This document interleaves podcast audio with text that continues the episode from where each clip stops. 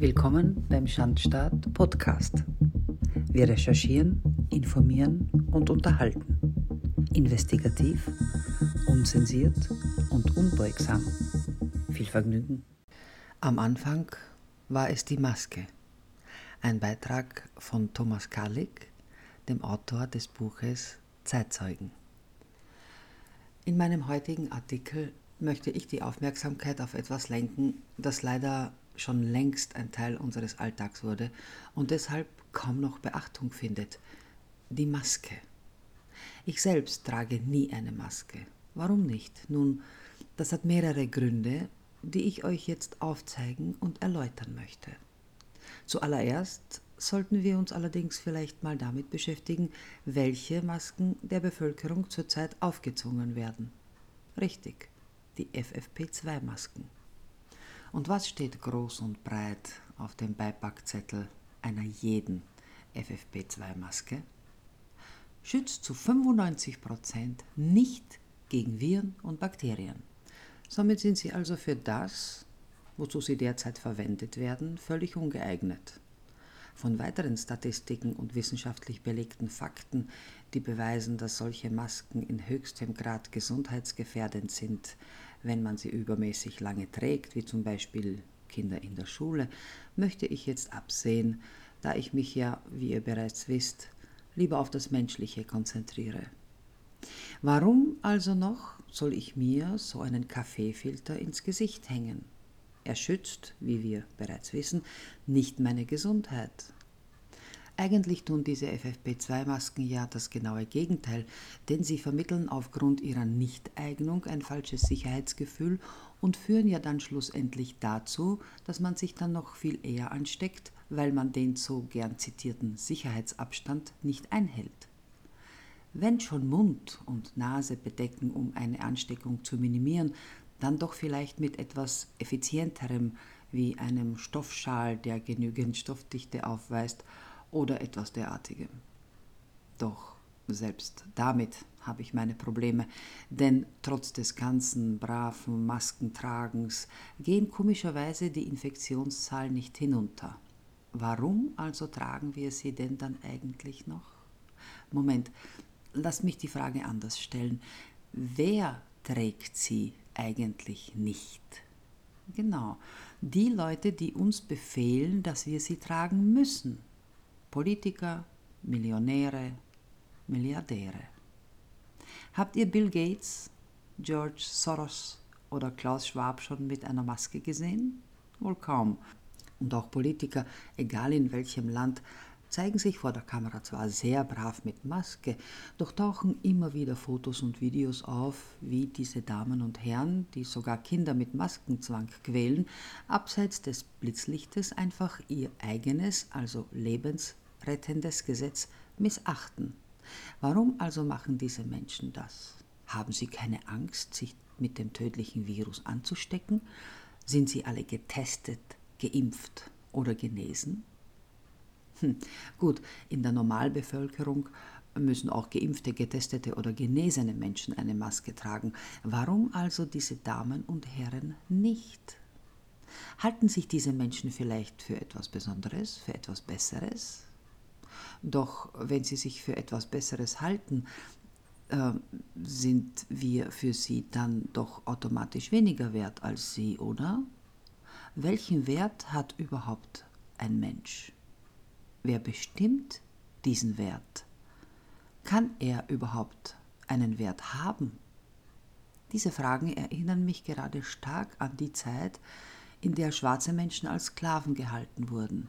In dieser Zeit mussten die Sklaven auch ihren Mund bedecken, weil man ihnen damit klar machen wollte, dass sie keine Stimme haben, dass sie keine Rechte und keine Meinung haben, dass sie sich untereinander nicht austauschen dürfen.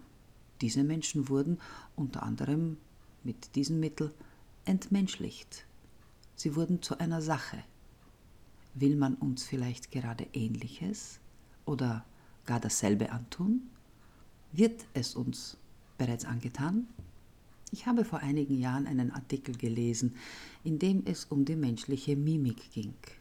Darin wurde beschrieben, dass wenn man einem Menschen, einem fremden Menschen, zum Beispiel im Supermarkt oder auf der Straße, ein kurzes Lächeln schenkt, er in den meisten Fällen zurücklächelt und wir alle wissen, was ein Lächeln oft bewirken kann.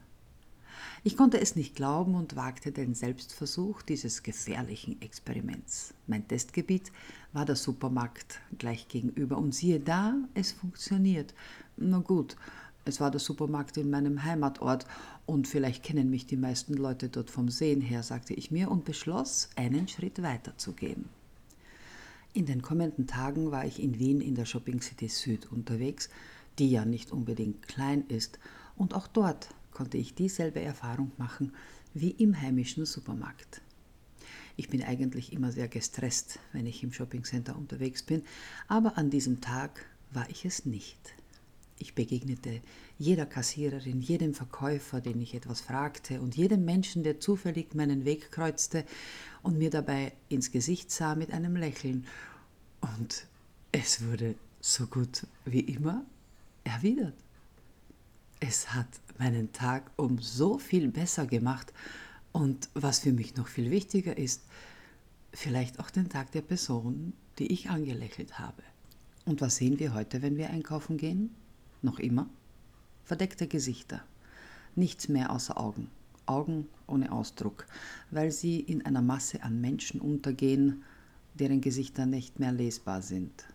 Weil wir unserer Mimik beraubt wurden, weil wir unseres Lächelns beraubt wurden, dass wir völlig fremden Menschen, die unsere Wege zufällig kreuzen, schenken und ihnen damit zeigen, dass wir ihnen freundlich gesinnt sind.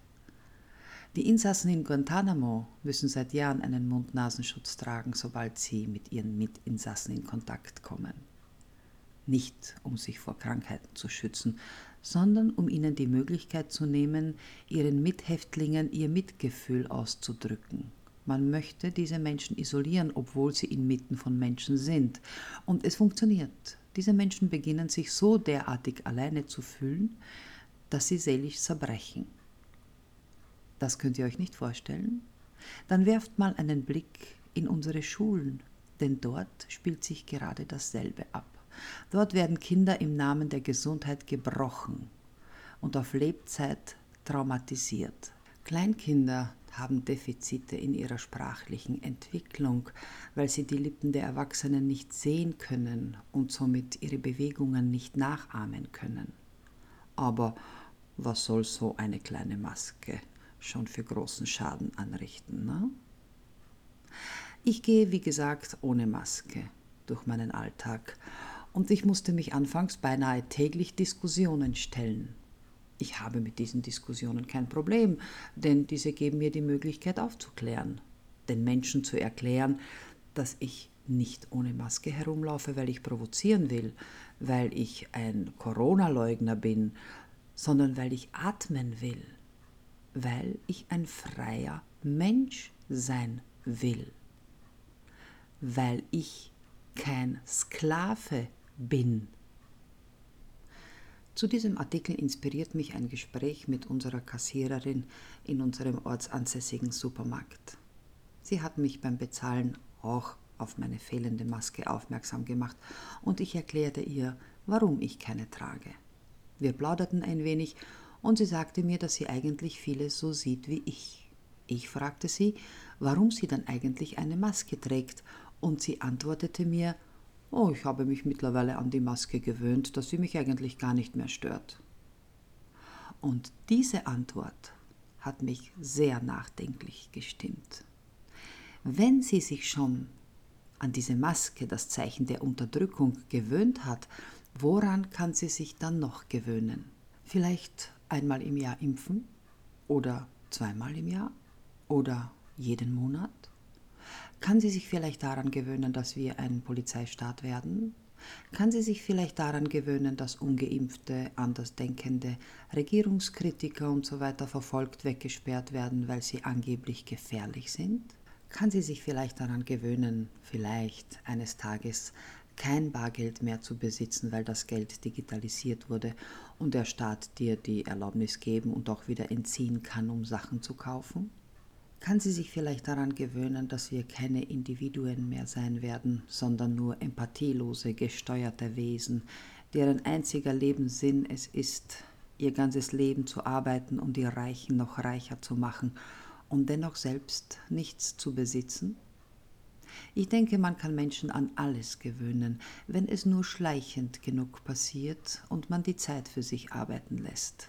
Am Anfang war die Maske und mittlerweile sind wir bei einer Impfpflicht angekommen. Der Mensch ist, wie wir alle wissen, ein Gewohnheitstier und das kann sich sehr leicht gegen ihn wenden. Ich packte meinen Einkauf zusammen und während mich die Kassiererin ansah, sagte ich zu ihr, und genau das ist das Gefährliche, wenn man sich an etwas, das man anfangs eigentlich nicht wollte, gewöhnt hat. Ich erklärte ihr noch, dass sie gerne ihre Maske abnehmen kann, wenn sie mich kassiert, denn ich sehe lieber ein sympathisches Lächeln als eine seelenlose Maske. Nun, vielleicht könnt ihr jetzt etwas besser verstehen, warum ich keine Maske trage. Warum ich mich lieber täglich in Diskussionen stelle, als mich zu fügen, um vielleicht nur meine Ruhe zu haben. Wobei ich anmerken muss, dass es mittlerweile eigentlich keine wirklichen Diskussionen mehr gibt.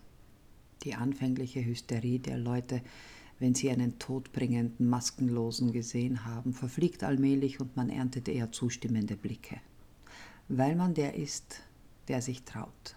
Für mich geht es dabei aber nicht um Mut oder im Mittelpunkt stehen zu wollen. Für mich geht es darum, dass ich meinen Mitmenschen zeige, dass ich frei bin. Würde ich diese Maske tragen, würde ich einen großen Teil meiner Freiheit verlieren. Ich werde für meine Freiheit kämpfen. Ich werde die Maske, das Zeichen der Unterdrückung, nicht anerkennen. Aus keinem Grund, für nichts, für niemanden. Niemals. Das war der Schandstaat Podcast. Investigativ, unzensiert und unbeugsam. Für weitere Folgen abonniert unseren Podcast und besucht unsere Website der-schandstaat.info. Bis bald, auf Wiederhören.